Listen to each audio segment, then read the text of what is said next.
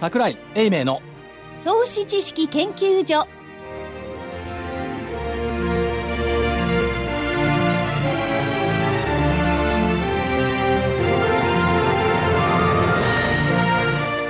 皆さんこんにちは。こんにちは。桜井英明の投資知識研究所のお時間でございます。スタジオには桜井所長。日夜真面目にスタジオにいる桜井でございます。正木隊長。正木でございます。こんにちは福井主任研究員。福井ですこんにちは。そして加納内でお送りいたします。よろしくお願いいたします。お願いします。さてなんかいろんなスケジュールがいっぱいあると言われていたのを一つずつこなしてまいりました、いやそんなことはどうでもよくって。はあもうこれもね今日は高いの。よ決まってたんまあですか、木曜日はね。きこれあのねはい。10月15日以降のリズムを見ていただけますか？どうなっているか。ええ。今日足をちょっと。10月15日プラス16日プラスそして19日がマイナスでまた2021とプラス。22がマイナスで2326とプラス。27がマイナスで2829とプラス。ああ2歩進んで一歩下がる。この3拍子。それできたんですか？としかねあのー火曜日の下げも水曜日投げもそれでしか説明が実はつかなかった。あらやだ。ということは、だから今週すごい楽だったんですよ。火曜日の下げは分かってた。分かってたと、火曜日は下げるだろうなと思って、水曜日上げるだろうなと思って、木曜もきっと高いだろうな問題は明日なんですよ。ああこのリズムのまんまに金曜日行くのかどうかまあこの放送された時にはすでに結果が出てますんでそこが問題です、ね、だから、これがね、また、巧妙にね、鉱工業生産がプラス 1%? そうですマイナス0.5の予想だったんです。0.5から0.6ですよ、ね、の予想がね、プラスの1になって、これで日銀が何にもやらなくてもいい免罪符できちゃったもんね。できましたね。でも所長言ってたじゃないですえ？か何もやらなくていいんだと。いいんですよ。ここ。で何をするのと。ただ、どうでしょう、そのニューヨーク見ていても、東京見ていても、まだ金融相場っていうね、お金ジャブジャブ相場が、こう、イメージとしてあるでしょ？ですね本当は、鉱工業生産が3ヶ月ぶりにプラスになったんだから、そちらを評価しなくちゃいけないんそうですよ。本当は。本当はね。ところが、為替は円高になっちゃうし、で、えー日銀が何もやんないからって言って上げ幅を縮小したっていう、ここがね、まだ中間反落をね、やっている途中なんでしょうね。朝高後一旦マイナスですからねでもう一つなんかあの業績発表を見てるとあのー中国がテーマがどうのこうのじゃなくて、現実にあの数字の上でここのところを懸念しながら数字の変更を積極的にしにくい状況になってしまってるっていうのがなんとなくこちらほら見えますよね。企業さんも。中身にね、なんかでも中国もずるいよねとか IMF, IMF もずるいよね。は？6.9%よりいいんじゃないのってどういう数字だ ?7% より悪くて6.9%もいいってのはどういう数字？これ。そんな中途半端な中取ったような？成長率。よく言うハードランディングはしなくてソフトランディングに徐々に移行できるかもしれないってわけじゃないですか。でも何パーセントだとハードランディングなんですかね？いやいずれにしろ4.5とか5%ぐらいあれば、決してハードランディングするような数字じゃないですよね。うん、中国の場合はねはい。もともとは高いですからね。わかんないからね、しかし。あ急減速になっ急減速ちゃうのか。になるでしょだけど、金利見てると、去年の今頃から2%ぐらいこう下がってきてるんですよね、中国はね。だからまあ、よくはないんだろうなという感じはしますけどもね。うでもところでねその今金融相場から業績相場への移行って言ってますけど業績相場という形になればあのーこれまでのね、えー来年を含めた、えー企業収益そしたらもうこんなもんですよね多分ね日経平均で見りゃこんなもんですか？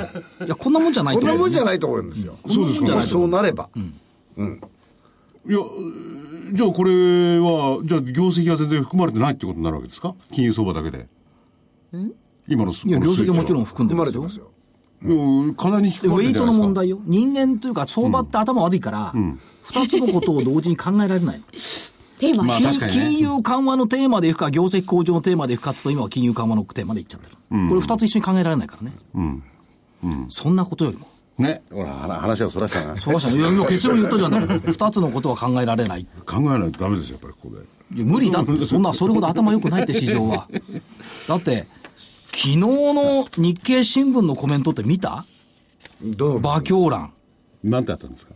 これはね、笑いましたよね、実はね。昨日って水曜日のあ、水曜日。水曜日はね、すっごい奇妙なコメントがあったの。えー10月23日時点の信用改ざんが1035億円減少しました。3兆820億円。で、こっからがね、日経の記事ね。この週の日経平均株価は533円2.9%上昇し、8月31日以来の水準を回復した。ほうほこれが記事。で、まあ、こっから私の考え。逆張り行動の個人が株の上昇で利益確定売りが出たんだろうという観測は理解できる。そこで引用されたコメントが割れた。優勢株の抽選に応募する個人が購入資金を確保するために売りを出した。これ信用残の減少よ。う。そうだよな。信用じゃないでしょ信用の改ざんではないでしょうね。これって奇妙でしょ？多分言った人はそういう意味で言ったんじゃないと思うんだけど、ここだけ引用しちゃったんでしょうね。あ、コメントを取りに行って、いろんなことを喋った中で、ここをここにくっつけちゃった。お優勢が出てきたから、これが。ね。で、でも信用といってもね、いくばっかの金がないと信用できないですからね。おっしゃるとり。だだから、信用改ざんの減少の話題の中で、信用の手仕舞いが起きたわけですから、これ信用の幕を開けて、その保証金をね、あれに使う？買うんですか？優勢の売り出しのお金。ああるいは、信用取引の益金で優勢の株を買う。っていうんならわかるんですけど、そこまでいくたかだか、いくらの話、全部で100万円頑張ったって。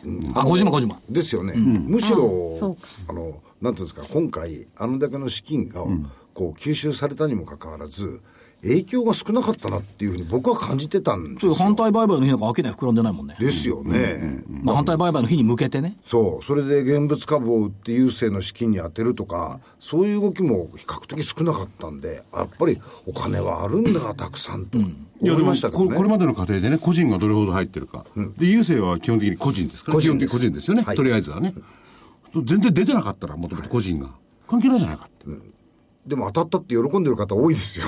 だからこれからはもうそれはどっかからお金を出してきてですね、いや、その別に出してこなくてあるんだから。あるんですよ。待機資金がいあるっぱいんですよあるってこ。とあります。うん僕は今までのところで感じてるのは、過去の何度かのその NTT 絡みとか、そういうふうなもので見ているよりかも、よほど、市マーケットに与える影響は少なかったなと思って、やっぱりお金あったんだいやと思って少なかったなっていうよりも、株価は上昇してるんですから、ですよね。これはすごいと思います、ねそう。そうですね。それとね、えっ、と、木曜日の日経私の履歴書。はい。これはね、今日目から鱗だったね。目から鱗っつうか、あた改改めて再確認した。今月は JR 東海の葛西会長だったかな？そうです。が書いてるんですよ。で、これはあの、安倍さんのお友達ですよ、割とね。お友達っていうかよくお会いになってる方ですよ。で、今日目に映っ入ってきたのね、これで目が覚めました。国鉄改革で背負った過去債務は制御不能のリスクだった。その克服は捨て身の積極経営とデフレゼロ金利の転輸が織りなした奇跡だった。そう。転輸。で、捨て身の積極経営は、まあこれは自画自賛ですわな。これはまあいいとして、デフレゼロ金利こそが追い風だった。これね、初めて言ってくれたような気がする。で、これ国鉄だけの話じゃなくて、実は90年代に潰れそうになった金融機関にとっても同じ転輸だったんですよ。それから。不動産会社、ゼネコンも転輸だったんですよ。これがあったからこそ25年にもわたって低金利を維持してデフレで甘んじてきた。そのためにデフレだったんですか？と考えたいし、この国鉄民営化の歴史的証言こそデフレの背景を見事に表現してるこれ歴史的証言だと思いますよ。という気がしますね。で、あの、笠井会長の中で、今までのプロセスの中でもね、はいこの言葉が時々出てこられたのは、転輸っていう言葉ですよ。そう。えっ、とね、25日の私の履歴書。90年秋には新幹線鉄道保有機構の解体が決まった。理由の一つ、バブル経済のブームで、え本州3社の業績が思いのほか好調に推移した。誰もが10年以内には無理だと思っていた上場基準を3社ともクリアできた。もっとすごかったのはね、名古屋の JR セントラルタワー。94年に着工が伸びました。これも思わぬ幸運をもたらした。なぜならば、建築費がバブル崩壊で下落。2000年の全面開業まで6年間に金利が、ここも一緒なんですよ。金利が大幅に低下した。この結果、総事業費が3300円の予定から40%少ない2000円です、2000億円で済んだ。で、オフィス、百貨店、ホテルの単年度黒字は5年から10年かかると想定したけども、開業初年 初年度で黒字になった。ね。本とにかくそういう。で、下りがもうすごく、すごいなと思ったのは、やはり今新幹線は儲かってますと。でも新幹線の儲けたお金はリニアの次の世代に回すべきなんだと、それが自分たちの使命だっていうことを書かれてたんであ今回のその私の履歴書は初回からずーっと読んでてああこれはすごいことを書いてられるなと思ってましたね。で、こういうね、その低金利デフレ恩恵論っていうのはめったに聞かれないんですよ。で、それは、それが良かった人たちが自慢げにデフレのおかげとか低金利のおかげってなかなか言いにくいから。はい。で、為替も一緒なんですよ。円高のおかげとか円安のおかげってほとんど聞かれないんですよ。逆に円高のせいでとか円安のせいでっていうこの恨みの声ばっかり聞こえてくる。だけど、低金利とデフレは国鉄民営化を救った。でもそれはね、当事者としてはね、なかなかそういうことは言わないもんです。言えないよねね。円安でボロ儲けしちゃってさなんて言わないですよね。まあそうなんですけどね。しかしまあ、それが国鉄の今の JR になった。さあ、ここで郵政も出しちゃったということになると、金融機関も黒字になってきた。国鉄の、もうデフレ低金利はいらない。でも国鉄の JR、まあ国鉄から JR、なりふり構わぬぶった切りでしたからね。だってしなかったら債務は大変だってい。や、じゃあ郵政がね、まあ、あー郵便局ですよ。それがね、地方なんかやめちまえばできるのかなって、あれですよね。国鉄とは違うと思うな。国鉄も厳しかったですけどね、地方はね。あれで地方は壊れ壊れたんですからね。いや、郵便局別に地方いらないっつって、代替物がたくさんある。だっておばあちゃんとかそういうのがもう楽しみにして、郵便が来るのを。別に郵便で来ようと宅配便で来ようと一緒じゃん。あれよ、細々とじゃないですけど、こう、お金を預けるのを楽しみにして。別にあの、郵便局じゃなくてセブンだって一緒じゃん。そうか。そうなんだよ。でも、あんまり。そのね、固定観念で郵郵便局しかやってくれないと思う固定観念が間違ってる。そうかな。そんなの誰でもできるでしょ。でもそういうことでね、あの、株を買おうとしてらっしゃる方々もいるらしいですよね。それはいるでしょ。うん。オラが町の、オラが村のなんとかだってんで。でもあれ、特定郵便局をね、人事権ないっつうんだからね。そうだよね。すごいよね。すごいですよね。ちなみにイタリア郵政公社の株式の約4割が売りに出されました、おととい。初で売り出し価格の3%上。それぐらいかな、郵政も。どうなんでしょうかね。3%上。それぐらいだと本当でいいですかね。もうそれからじわじわいけばね、その方がいいような気でもあがします。の、イタリアの方には、あの、似たような事業をやってる会社っていっぱいあるんでしょうかね。どうなん日でしょう本はいっぱいありますからね。まあ、ある分野はね。ただね、面白いのはね、その、イタリアの郵政のね、上上場とね、日本の郵政の上場ってこう似てるじゃない、頭浮かぶのは NTT なんだよね。NTT 上場前に、我々の頭の中でやたらと動いていたのはスペインのテレフォニカ。それからアメリカの ATT。ありましたね。ものすごい一生懸命やってました。その後 NTT 出てきたの。で、今回はイタリアだ。その前ドイツポストでしょ、だからね、なんかね、世界中で同じようなことやってるなっていう、誰か神様でもいるんですかみたいな。やっぱり店員ですかね。文化とかそういうのそうなんですよね。あるところで進むとそれが伝播するんですよね。そうなのよ。転入じゃないかとあるんですよ。いやー、テレフォニカ、そういえば80年代半ばにやったよね。でもあれじゃないですか。ATT もやったよね。その後 NTT だよね。所長がよく今使ってるね、イギリス、はい。あのグローバルの中でも、ブリティッシュテレコムねブリティッシュテレコム。この辺のところもそうでしたよね。国営企業を民営化していくっていうので、世の中の流れ僕として最初に、世の中で、世界の流れなんだ、これ。中で、うん、僕は最初これだったような気がします。あれが最初。でもそうなってきたらね、国営企業を、っていうよりも、む昔の国営企業、民営に戻ったのを、また国営に戻そうなんていう動きが欧州は出 出始めてますからね。どうなんのかな、これは。それはまあ、あの、あんまり働くのが好きではないヨーロッパと働くのが表面上大好きな日本と一緒にしないでほしいな。じゃあ、僕僕はヨーロッパ人かな？そう働くのできらだよだ。からヨーロッパ人。稀に見る日本人じゃないような人。ちょっとラテン系？ラテン系かな。でもそういうふうにね、えっ、と、世界はこう動いている中で、今日はやっぱり世界を対象として、いろんなことをおやりになっている企業さんにおいでいただきました。本日のゲスト株式会社クレステック代表取締役社長の高林明さんですこんにちはこんにちは、はい、こんにちは。よろしくお願いします。高橋で。ますすクレステックさんいい名前でしょ？クレステいやいや、これど、どういう意味なんですか？いやいや、説明すると長いんですけど。それを短く。あ短くいいですか。えー、簡単に言うと、あの、アルファベットをちょっと読んでもらえば分かるんですが、頭の3つ、えー、CRE ですよね。これはクリエイティブ。はいえーまあ本当創造のところですね。で、最後の TEC、これテックですね。テク、テクニック、技の方ですね。で、真ん中に S があってですね、えー技と創造で、えーサービスとソリューションを提供するという意味合いになります。あ S は2つ入ってるわけですね、これね。結構簡単じゃないですかあ。いや、簡単ですか？そうですか。いやいや、か簡単に言っていただいたから簡単なんですよ。で、これ、あとはグローバルコミュニケーションズって入っているんですけども、はい。さて、業用ということでいくとどういうことになるんでしょうか？そうですね。ちょっと、あの、イメージつかないと思うんですけども、えーまあ、我々、あの、取扱説明書、皆さん、あの、製品いろいろ購入されると思うんですけども、えー車であったりとか、えー電子レンジでもいいんですけども、そこには、あの、製品の扱い方が書いてある説明書があると思うんですけども、そちらの原稿のテクニカルライティングと呼びますけど、そこから、えー原稿書いて、翻訳をして、データを作って、印刷、それから、まあ、製品を入れる箱の製造とか、そういったことをやらせていただいてます。あ製品を入れる箱まで作ってはい、やってます。ね。はい。世界90言語、90の言葉以上の翻訳、それから印刷、製造まで、マニュアル制作からドキュメントソリューションまでそうですね。提供している。幅広くやらせていただいてます。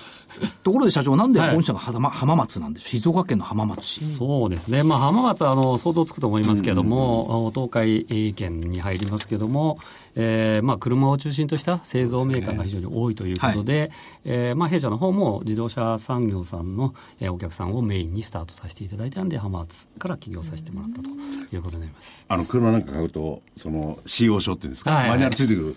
あれが分厚いんですよね。はい、そうですね。あれを作るのは大変ですよ、あれ。で、特に輸出向けだと、いろんな国の言葉で対応したのも作んなきゃいけないわけですよね。まあ、あの特にこうああいうマニュアルってメーカーさんが書かれてるかと思われると思うんですけども、実はこれほとんどがもう今は、えー、アウトソーシングですね。で我々みたいなこういう専門業者がありまして、えー、我々のスタッフがですね、えー使用書を読んだりとか製品を分解しながら、えーマニュアルを書いていくということをやらせてもらってます。分解しながら。そうですね。それでね、こはい。うなってきたら、例えば、ハンワーズだったらもう車、大変とくるんですけど、はいはいはい車メーカーさんが何社かあるじゃないですか。はいはいはいあのうちのどのぐらいを、あの、社長のところはこう、扱ってそうですね、まあ、車もあるんですけど、バイクが有名なんですよ、バイク。の方がちょっと多いんですよね。はい、で、まあ、まあ、地域のおバイク企業さんのをやらせていただいて、えーどうです、そうですね、まあ、今、いろんな業務やってますんで、えー自動車産業でいうと、どうでしょう、うん、数十パーセント、20%, 20ないぐらいですかね。えあでもー20%も。はい。その社長すいませんね、あの、はい。株式市場関係者ってあまりはい。頭が良くないんで、一つのことしか考えない。もう車となったら車になっちゃうんですけどでもやってることは、プリンターもあればファックスもあれば、あるでしょ。ね。あるでしょ。車しか考えてない。デジカメもあれば、ビデオもあれば、携帯電話もあれば、ゲーム機器もある。あるでしょ。洗濯機、冷蔵庫、ミシン、電子レンジ、エアコンの家電。から医療関係では分析機器、検査機器、医薬品、介護用品。産業用ロボット、工作機械、玩具日用品、文具化粧用品。車だけじゃないの。えらいいっぱいありますね。で、よく分かったでしょ、株式市場関係者が単品営業しかできないって。僕はもう今日はね、社長、クレステックさんがいらおいおいでになんで文句つけたもんあれね、マニュアルって分かんないの多いんですよね。どうなんですか、あれ。そうですそれ読み手が悪いんじゃないえらく難しいんだわ。いやいや、まあそういう声はずっとありますありますよねありますよ。はい。で、なかなかこれが難しいところが、はいやっぱあの、法律もありましてね、はいえー PL 問題とかいろいろありますから、えーそういうのをプロテクトするための文言を入れないといけないとかですね、そうするとちょっと硬くなってしまう。硬くなってね。えーそういうのを入れながら、それでも分かりやすくするために、まあ、最近の傾向だとあれですよ、あのそういった、えーペーパーレスもありますんで、紙だけじゃなくてですね、えームービーで YouTube で流したりとかですね、えーホームページの方に、えー HTML でこうデータがあったりとかですね、えーいろいろこう動画系を入れて分かりやすくするっていうふうにはなってきてますね。あそういうのも、みんなや社長のところそうですね。あはの動画がいいですよねい。。動画ですね。あの、えー字読むとね、はい。熱いしね、何かまあ私自身もそうなんですけど。綺麗な女性が説明してくれてるからとか言うんじゃないだろうね。でそういうこともやってるんだ。そうですね。ですからアメリカなんかで、あの、まあ、車メーカーさんのやらせてもらってますけど、うちのアメリカの、えー事務所にスタジオを置いてあってですね、そういうモデルさん入れて、えーアメリカ市場向けに、えっ、と、こう、YouTube で、えー映像を撮って、例えばヘッドレストの動かし方とかですね、えー。そういうシートの動かし方っていうのを、えー映像にして、えー展開してます。なんだ、そうだったんだよね。これは分かりやすくていいそうですね。だからこ国内で11箇所でしょ、そうですね。これもうほとんど全国網羅はい、まっていう感じでしょ、そうですね。だから世界も11カ国拠点19箇所。はいそうですね。はい。おかげさまで。でまあ日本を中心に考えると北米欧州、アジアという形でカバーしてるということですよねそうですね。例えばね、はい両方のものをそうマニュアル作られると思うんですよ。あ、外から内側に来るもの。はいえー外から、あ、内側から外に行くもの。はい。それ、同じような企業が日本にあるのかどうか知らないですけど、ええ全体的にそのマニュアル市場っていうんですかね。ええそれの何パーセントぐらいシェア持ってるんですか？えまあ、あの弊社の方はやはりこう日本の企業さんとの取引が多いんで、9割以上ちょっと日日系さんなんですけども、はいえーまあ、それなりにあのこの市場で、えーまあ、マニュアルを作ってる、えー企業さんもありますんで、はい。パーセンテージ結構難しいですね。でもまあこうトップ5ぐらいがこうやはり業界の中ではありますけども、その中の、えー、人一社がクレステックというところだと思います。取説って作ってる人が書いてるんだと思ってました、違うんですね。違うんですね、しかしこのグローバル展開って見ていくと例えばそのヨーロッパでいくと、ヨーロッパの言語中心に、まあ、60以上の言語を対応してるんですけども印刷アッセンブリー販売支援サービスまでヨーロッパをやりになってそうですね。中国も同様ですよね、そうですね。まあ、あの、もともとはやはりマニュアル作って、えーそれの印刷してっていうのが中心だったんですけど、えー前後関係ですね。やっぱか川上から川下の方のサポートの方も、えーやらせていただくことになってですね、それはやっぱりやっぱし、えーグローバルに拠点があるっていうところで、企業さんがやはり製品作って売る時に、えー売るアシストもしてほしいっていうことが結構あります。えーそういったところで、特に中国なんかだと市場が大きいですから、日系メーカーさん、まあ、出てってはいえーいいんですけども、販売会社もあります。でも、おなかなかやっぱ地元で、えーまあ、日本のおある程度こう、意図を組んで、えープロモーションできる企業っていうのはなかなかないもんですから、そういったところに我々も、えー絡んでいかせていただいて。この、はい結構、うまい商売ですよね。あ、いやいや。そのこのビジネスモデルを誰が考えたんですか？要するにね、はいマニュアルを作る人間が一番その製品のことを知ってるわけですよね。そうですね、はい。そうすればその売り方も当然知ってますよね。そうですね。だから、まあ、よく製品しで出るときにフューチャーって言って、こう、特徴、製品の特徴を、まあ、カタログなんかにも載りますけども、えーそういった情報っていうのは我々持ってますからねそれをやはり、まあ、マニュアルやるだけじゃなくて、それをやはり売る方にも活用しようっていう展開ですね。それはその、はいメーカーさんから言われたんじゃなくて、こんなのどうですかってご自身の方からこう持ってたんですかメーカーの方に。まあ、そうですね。えーまあ、コンサル企画もね、おやりになってそうですね。まあ、貪欲にここ、事業を考えないといけないですから。これね、マニュアルに言ったやつは勝つわ。それはそうですでアメリカはね最先端。マニュアル。なんなんの？あ福井さんのあマニュア大ル社会だから。福さん福井さんの大好きな動画マニュアル、アプリマニュアル、はい。あアプリですね、今ねそうですね。だ。から印刷からマルチメディア化に進んできてるということそうですね。まあ、多様化してます。んで、先ほど言った、その、ペーパーマニュアル、なかなか皆さん読みたくないっていうのがありますから、そういった時にやはり、受け入れられやすい手法。例えばもう、あの、組み込みマニュアルっていうのがありまして、えーコピーマシンだったら LCD 画面がありますから、そこにちゃんとこう、マニュアルとして表示することもできるようにしてるんですよね。最近勝手に動き出して、はいはいはい次はこうやってくださいって言ってくれるのが。そういうのもあります。だからまあ、プリンターなんか買っても、そこにこうアプリ入れると、簡単な操作説明がネットからこう見れるとかですね。ところがこれ東南アジアに行くと、印刷とパッケージ製造それから物流梱包資材製造とこれ、ね、業態がちょあっとちょっと全然変化するんですよこれ。が、なるほどねまあ、地域性というふうに捉えていただいて、はい。で中国行くと意外とねこれデータの作成とか。はい。まあそうですね。あのーこれ、まあ一時期やはり中国人件費も安かったっていうことがあって、まあ我々もこう、えー先ほどありましたけど、言語展開90カ国以上やってるっていうのがあるんですけど、例えばメーカーさんで1モデル作るとですね、えー最大で50言語ぐらい、一年、えー言語展開するんですよ。まあそれを翻訳を、まあいろんな海外でやって、えー最終的にはこう印刷用データとかウェブ用データを作り込まないといけないんですけど、そういった力仕事、になるんですけどそういったものを中国の、えー、例えばうちですと大連に拠点があってですね、そこで100名ぐらいこうバーッという人がいて一気に作り込んでいくと。まあ、もちろんそうするとコスト的にも、えー、メリットがあるというところで。ところで全世界で何人ぐらい、まあ、社員さんっていろいろ。今、1600名ぐらいですかね。えー、ここのだけの仕事を、はい、たった1600人でやってるんですか？やってます。いいな、これ。へえ。これ今言ったね、それこそ梱包であるとか、はい、印刷であるとか、箱作りとか、えー、えー、なん販売のサポートとか、そういうのも合わせて。ええー、そうですね。えーまあ、本当にあのいろいろ幅広くやってるんで、非常に捉えにくい企業かなというふうに思うんですけど、だけど、その、単純にその単なるマニュアル制作じゃないっていうところがあって、例えばそのドキュメンテーションにしても、やっぱりさっき社長の話あったように、例えばオートバイならオートバイ実際乗ってみる。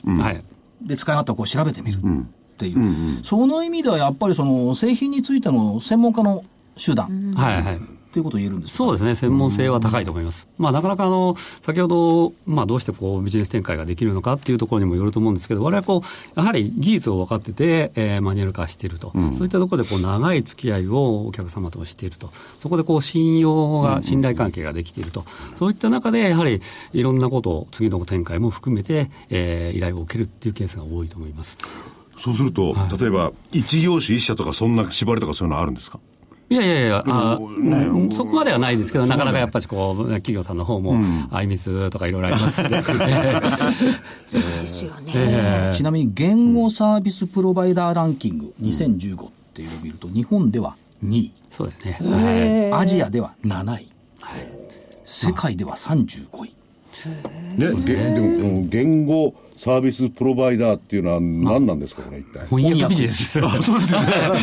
言い方がちょっと違うんですけど。それでも、日本で2位、アジアで世界35位ですごいですね。すごいですね。はい。やっぱりあの、プラス効果をやっぱり持っている。はい、ということも聞いてくるんでしょうね。そうですね。えー、まあ言語、世界の言語数ってまだまだありますんで、うん、えー、まあ、あの、10年前から比べると、やはりメーカーさんが言語展開する、えー、言語数っていうのは増えてきてますね。ああと、これもすごいと思うんですけど、工場オペレーション。多品種小ロット生産体制を確立している。そうですね。はい。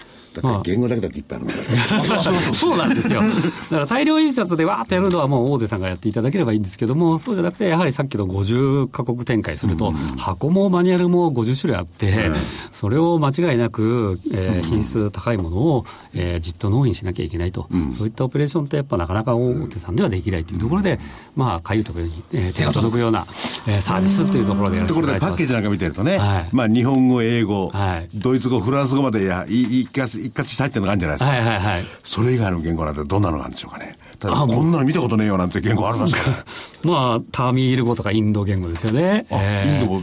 インドだっていっぱい言語があるじゃないですか。インドは23言語ぐらいあるんですよね。ねその中でまあ大体4つから5つぐらいがメーカーさんや展開してますけども。えー、すごいな、それは。そうですね。まあ私も聞いたことないような言語が時々あって、アフリカの言語とかですね、うん語とかいろいろあって発音しにくいんですけど。これどうなんでしょうか、その製品面からいくと、うん、まあ自動車、バイク、まあ輸送用機器、あるいはその情報機器、うん。それから医療機器なんかがやっぱり堅調と見ていいんですか、はい、そうですね、我々は方向性として見ているところ、これから伸ばそうとしているところは医薬系とかですね、えー、が大きいかなというふうに思います。あとは日用品関係とかですね、なるほど。そういったところです。まあ、やはりどうしてもこう今まであの中心だったのがあのデジタル家電と呼ばれる、うんうん、えー、まあ、PC とかですね、えー、デジカメとかそういうのがありましたけども今やはりこうだんだんスマホに集約されてるんで、うんうん、日系企業さんちょっとそちらの方が弱いというのがありましてですね、えー、えー、そこからちょっと我々も影響を受けないようにいろんな分野を広げさせてもらってます、うん、業績は堅調ですよね。直近で見てみても1234今期で5期連続の増収。はい。そうです増益。はい。ちなみに、今期っていうのはね、6月期なんで、えっと、平成28年6月期になるんですが、売上高で157億円。はい。6.7%増。営業利益は7億2800万円。12%増と。はい。い。ったところの計画になってきてます。ですね。設備投資ってやっぱこれ必要になってくるんですか？設備投資はやはりあのアジア中心にした工場ですね、はい。弊社の方は印刷工場をやってますんで、箱の製造工場だったりとか、そういったところで、まあえー印刷機であったりとか、あーまあ、加工機の方をこうアップデートしていったりとかですね、拡大するときに必要になってきますね。前期で見ていくと、やっぱり東南アジアの伸びが大きいですね。そうですね、まあ一つはですね、あの中国のリスク回避で、まあ日本の製造メーカーさんがやはり中国からあの、えー出てですね、えーベトナム、フィリピンへ移ってるという傾向が顕著に現れているかなというふうに思います。まあ我々もその両拠点には、えーオフィスがありますから、そちらで、えー商社系機能で、えー受けさせていただいているといったところです。ちなみに、前期の動きで見ると、東南アジアの伸び率って28.5%。で、全体額で言っても、構成比で言って、前期日本が31%、東南アジアが32%ですね。はい。うん、大きいですね。で31でねなんか中国入れたら、まあ、中国と同じで違うんですけれども50%を超えち中ゃいますよね国はね、24%、まあ25%なんで、58%ぐらい。そうですね。まあ海外が70%ですから。でこれね見てますとお欧欧米が11%、日本が31、はい。でその中国とお東南アジアでえー50、はい。あの辺は中国の景気が悪くなると東南アジアのってあるじゃないですか、はいはい。なんかどどどう考えてますかその辺はそうですね。まあ、あの、景気悪くなってもですね、まあ、我々もそこら辺はもう、えー、中国でも何年か前は、こう、日本のメーカーさんも製造いっぱいしてやってた。んで、えー我々も業績的にも良かったんですけども、まあ、だんだんこう、陰り見えるっていうのは分かってましたから、そういった中で違ういろんな分野、あ先ほどもちょっと言った医薬系であったりとか、日用品分野っていう、一般消費財っていうのはやっぱり、そんな影響を受けるわけじゃないんで、まあ、そういったところに我々シフトしていると。で、まあ、東南アジアもお含めて同じ傾向はやっぱし、えーありますんで、まあ、そういったところで、えー事業の方向っていうのを少しずつこうシフトしているところですね。国として、えーはい。こうシフトをするんじゃなくて、ええ。製品を選ぶことによって、はい。えー影響を受けないところにシフトしていく。そうですね。それはどのぐらい前からこう察知されてたんですか？中国はそろそろ危ねえよなんて。中国はそうですね、結構4、5年前ぐらいですかね。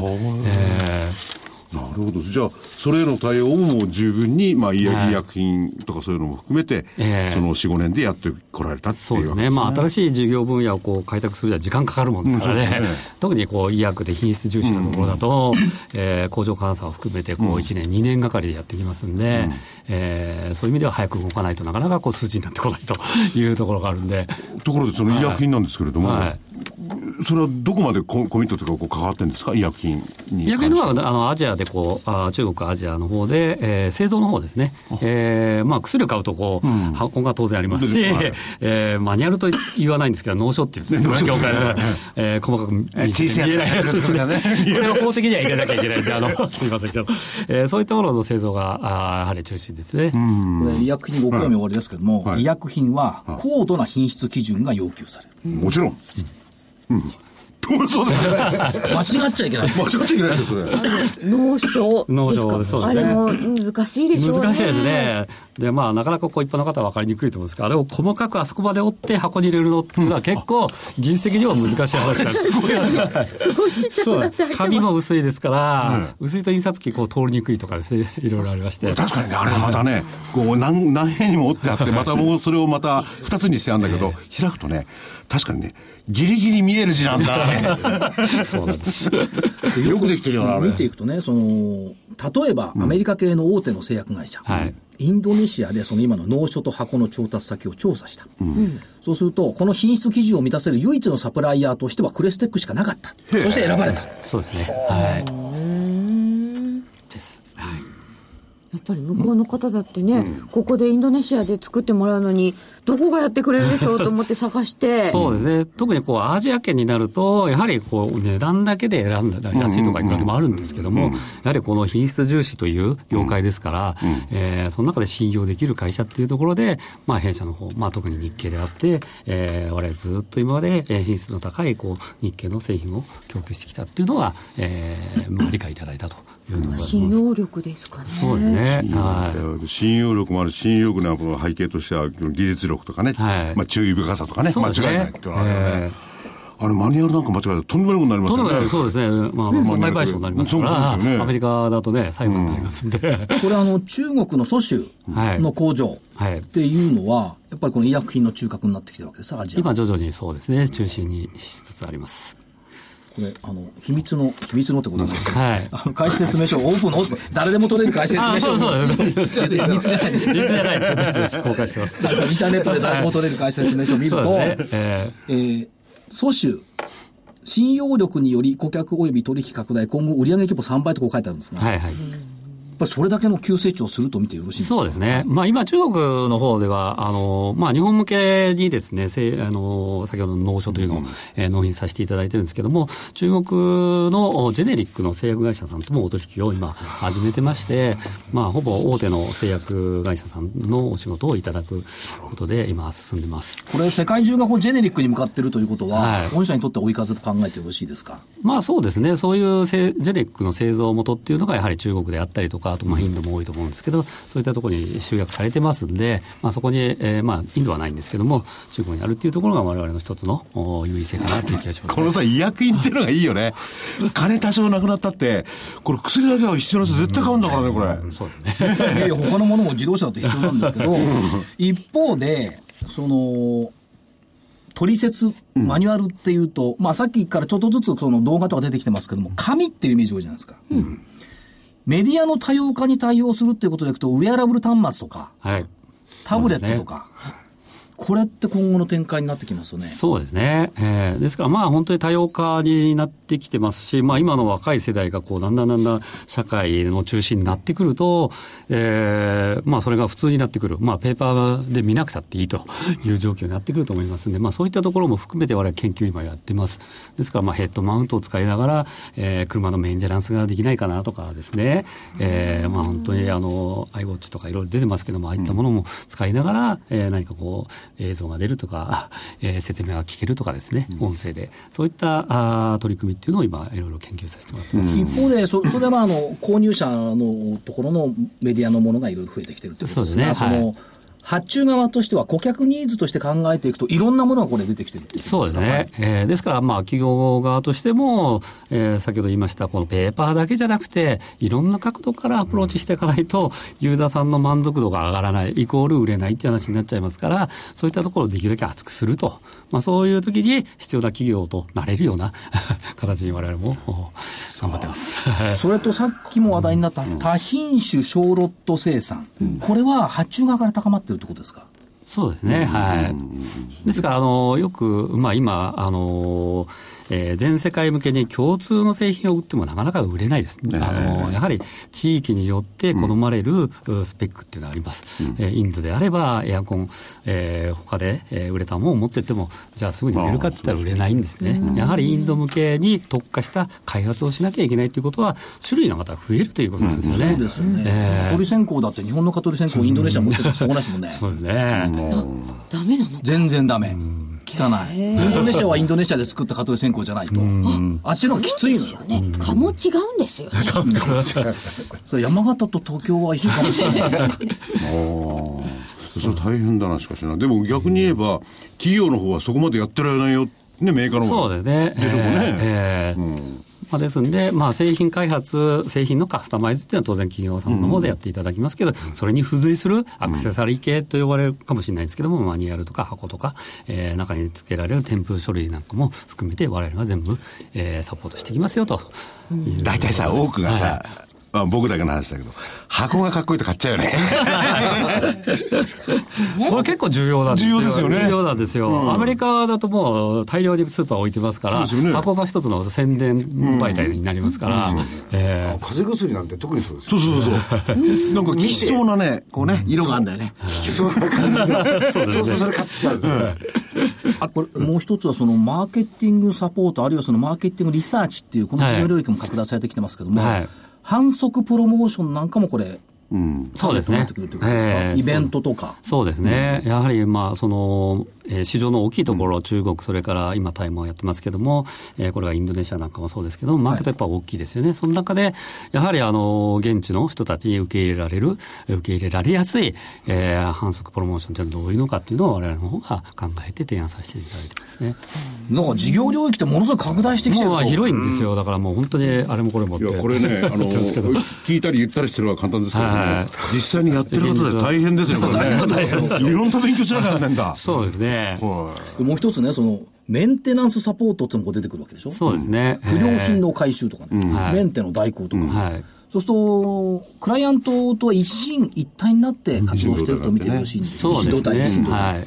まあ、特にこう日本だともう体制皆さんできていらっしゃるんで、えーまあ、そこではなくて、海外、それも新興国で進出されたときに、やはりメーカーさんがもうなかなか売るのが精一杯で、アフターサービスのところをやっぱ難しくなってくると思うんですね。そういったところを我々が、えー代行でやらせていただければ、えーメーカーさんとしてもメリットがあるんじゃないかなと。なるほどね。これからはね、まだあるんですよ、さっきの。まだある医薬品はまだあるんですこれがね、今後の展開翻訳サービスね。金融、はい。それから医療そのもの。ごめんなさい。なんで金融なんですか？そう社長に聞きます。あの、まあ、我々の翻訳ビジネスっていうのは先ほどのこう technical document というマニュアルベース、マニュアルの分野の、えー翻訳で、まあ、日本では2番手とかなってますけども、えー実はやはり、えー翻訳ビジネスって広いです。まあ、その subject って言いますけどね、分野はいっぱいありますから、えーそういった特殊分野のところにも、まあ、これから我々は事業を拡大していきたいなという。金営業をやるってんじゃじゃないです。じゃないです。金融はないですよ。そんなわけないじゃん。なんで金融業なんだろうって。翻訳サービスの中の金融よ。それはは飛躍しすぎでしょ。ええそれはちょっと来やり、やりかねないな。金融、翻訳サービスの金融医療特許。はいうん。特許難しいんだって聞きますね。そうですね。まあやっぱ技術、技術用語っていうのがいっぱいありますから、はい。それから、まあ、あの、社員教育も含めて、販売員とか技術者の教育。そうですね。まあそれはもう今までもやってきてるところで、よくあの、おまあいろんな、えー居酒屋さんチェーンとかですね、そういったところでアルバイトさんを教えるための e ラーニングとかですね、えー社内教育の、えーツールとか、そういったものもやらせてもらってます。だからまあ日用品分野とかまあ医薬品分野とかあるんですが、例えばですね、社長、あの、インバウンドってあるじゃないですか。ええはい。特にその中国大陸からたくさん来て、まあ台そうですね湾からも来て、はい。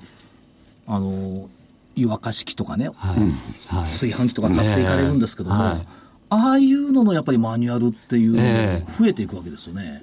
まあそうですね。今、それが、えーまあ中国の方でしたら、中国語が入ってないとまずいですよね。はいまあそれ、今、現状日本で買うときに、どっちの言語が入ってるかちょっと私も確認はしてないですけどあとあの、ね。この間成田空港行ったら、はい。タイのパッケージ旅行者がはい、湯沸かし器みんな増印の持ってこういるわけですよ。えあれ、日本語で書いてあって面白いですもんね。そうなんですかね。入ってってほしいですよね。そういう意味では、御社のフィールドっては限りなく広い。そうですね。しかもインバウンド追い風。そうですね。これね、社長は言えないかもしれないけどね、これメーカーのね、首ったま捕まえてるんですよ、これ。そうか。いや、そうですよ。そうじゃなくて売れねえんだもん。いや、でも首ったまっておっしゃいましたけどね、うん えークレステックさんがおっしゃるもうのは、上品に。もっと上品に世界をつなぐ人に優しいコミュニケーションの創造。首ったかなんか使わない。優しくね。そうもう一回言いますよ。世界をつなぐ人に優しいコミュニケーションの創造。まあ、首ったまつが、それラジオ局的発想であってね。やっぱり企業さんはクライアントさんを大事にして共存共栄を図ってる。これ、社社長のとこ面白いこれ。ありがとうございます。なんか貪欲ですよね、やり方がね。まあそうですね。あの、じ自由にいろんなビジネスになるものを結構、あの、展開してきてますね。まあそういう人材が多いっていうのも、まあ事実です。やっぱりそういうところに入っていけるノウハウとか、やっぱりそういう事業ですよね、基本がね。そうですね。言葉って大事なんですね。ねまあ、人と人、人と物、人と世界を結ぶと。そうですね。はい。まあ、そういう意味で、あの、最初に冒頭ありました、こう、グローバルコミュニケーションっていう、えーまあ、タイトル、キャッチフレーズにしております。クレステックという社名からは計り知れないような深い業用を今日 クレスティックは由来だって聞いたじゃない。そもっともらしいじゃない、名前だって。もっともらしいもっともらしいなんですね。でも、最もなんです。あ、もっともらしい。そうか。らしいんじゃねえんだ。そうですね。はい。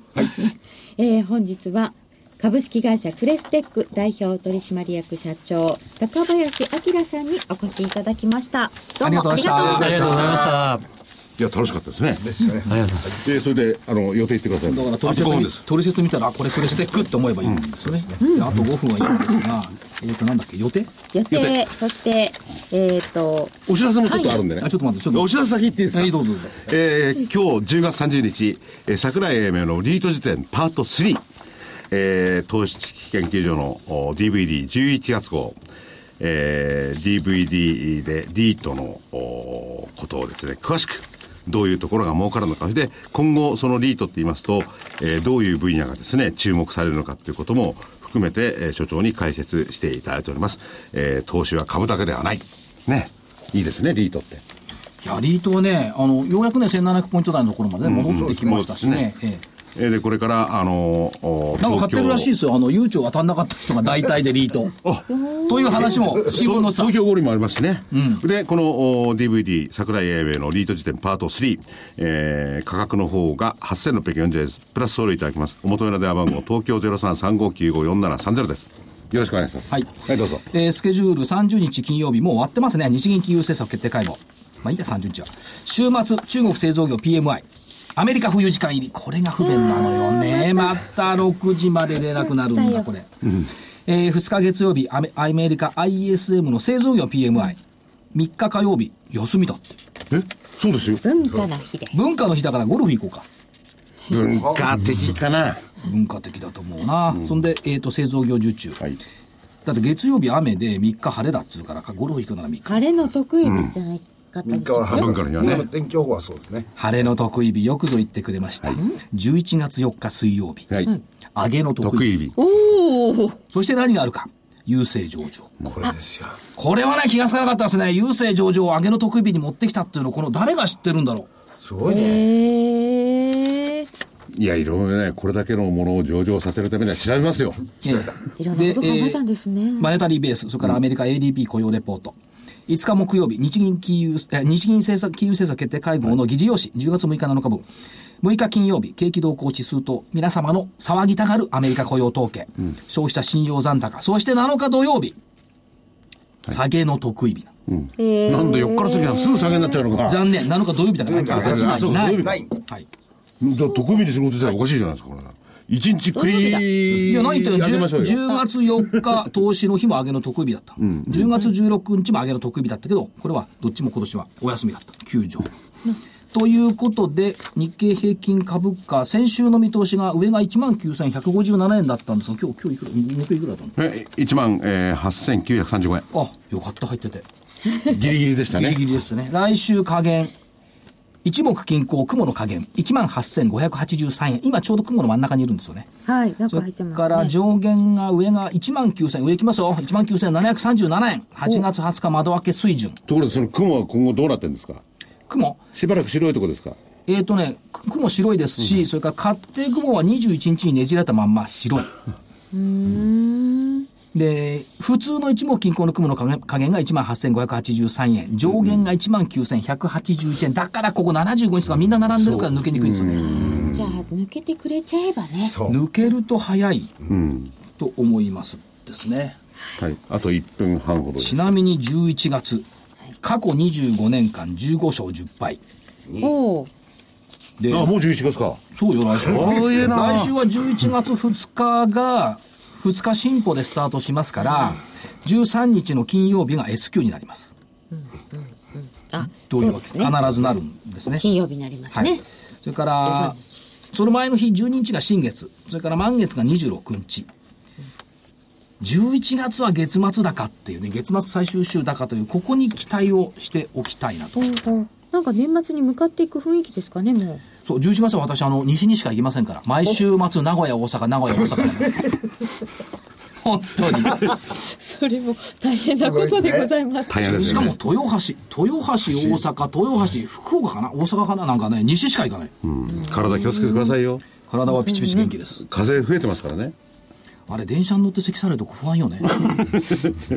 でも、あの、風邪ひかない、市場関係者は風邪ひきませんから。地上関係者はバカだからなんてそういいこと言いませんけど。いやいや、風邪ひくのは土日になってるんですね。